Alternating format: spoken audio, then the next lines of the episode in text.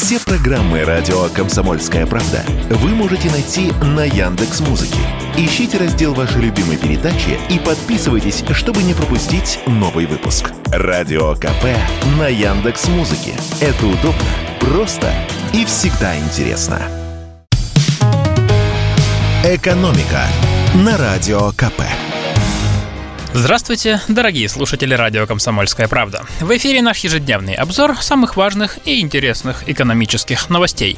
И сегодня я хотел бы рассказать вам о трех судьбоносных законах, которые вступают в силу с 1 июля. Все они могут отразиться на кошельках россиян. Итак, закон номер один – банкирам придется умерить аппетиты. С 1 июля общая сумма выплаты по потребительскому кредиту, взятому на срок до одного года, не должна превышать 130% от размера займа. Раньше этот порог составлял 150%. Также с 1 июля банки не смогут начислять по новым займам, которые берутся на срок до года, больше, чем 0,8% от суммы долга в день. Раньше этот показатель составлял 1%. Меняются условия и для микрофинансовых организаций. Если человек взял в долг не более 10 тысяч рублей на срок до 15 дней, то ставка не должна превышать 1% в сутки. Раньше было 2%. Таким образом, максимальная прибыль кредитора не должна превышать 15% за две недели. Раньше он мог за это время заработать все 30%. Закон номер два Получить компенсацию на квартплату станет проще. С 1 июля в России вводится единый порядок оформления компенсации на оплату жилищно-коммунальных услуг. Правительство утвердило единую форму заявления на предоставление компенсации. Большую часть документов, необходимых для получения этой компенсации, государственные органы будут запрашивать друг у друга самостоятельно. Но часть документов все же придется подавать самому. В их числе иностранное свидетельство о рождении или заключении брака, справки об обучении детей и документы о правах на недвижимость. Обязательным условием остается отсутствие задолженности за жилищно-коммунальные услуги. Подать заявление можно как лично, так и через портал госуслуг или МФЦ. Заявление обязаны рассмотреть в течение 10 рабочих дней. И еще один очень важный закон гласит, что пить станет вреднее, причем для кошелька – с 1 июля вводится акциз на сахаросодержащие напитки, изготовленные с использованием питьевой и минеральной воды. Проще говоря, на сладкую газировку. Новый налог будут брать с напитков, в которых содержание сахара превышает 5 граммов на 100 миллилитров.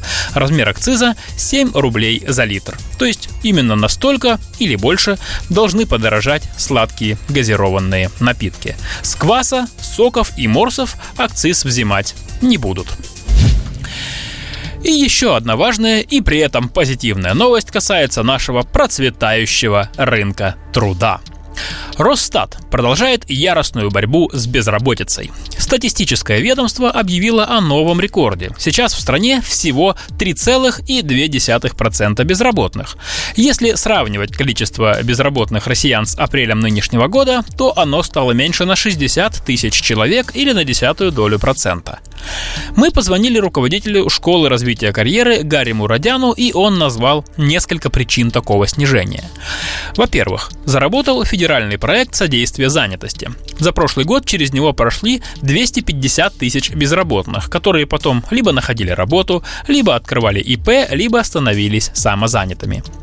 Во-вторых, в прошлом году из страны, по разным данным, уехали от 700 тысяч до миллиона человек. В основном это молодые, трудоспособные люди. Поэтому трудоспособного населения в стране стало меньше при том же или даже большем количестве рабочих мест. В-третьих, появились широкие возможности для контрактной службы. Это тоже рабочие места. В-четвертых, в стране, по словам эксперта, активно растет малый и средний бизнес. Проректор финансового университета при правительстве России Александр Сафонов объясняет снижение безработицы еще и демографическими факторами. На рынок труда сейчас выходит малочисленное поколение россиян, родившихся в начале нулевых годов. И при этом пенсионный возраст становится все выше, что тоже влияет на сохранение числа работающих. В итоге число рабочих мест превышает количество рабочей силы. Конечно же, низкий уровень безработицы дает позитивный эффект, который напрямую отражается на кошельках многих россиян. Ведь более высокая конкуренция на рынке труда ведет к повышению зарплат. Вот цифры того же Росстата. В апреле зарплаты в годовом выражении выросли на 10,4%, а цены при этом росли в 4 раза медленнее. Экономика на радио КП.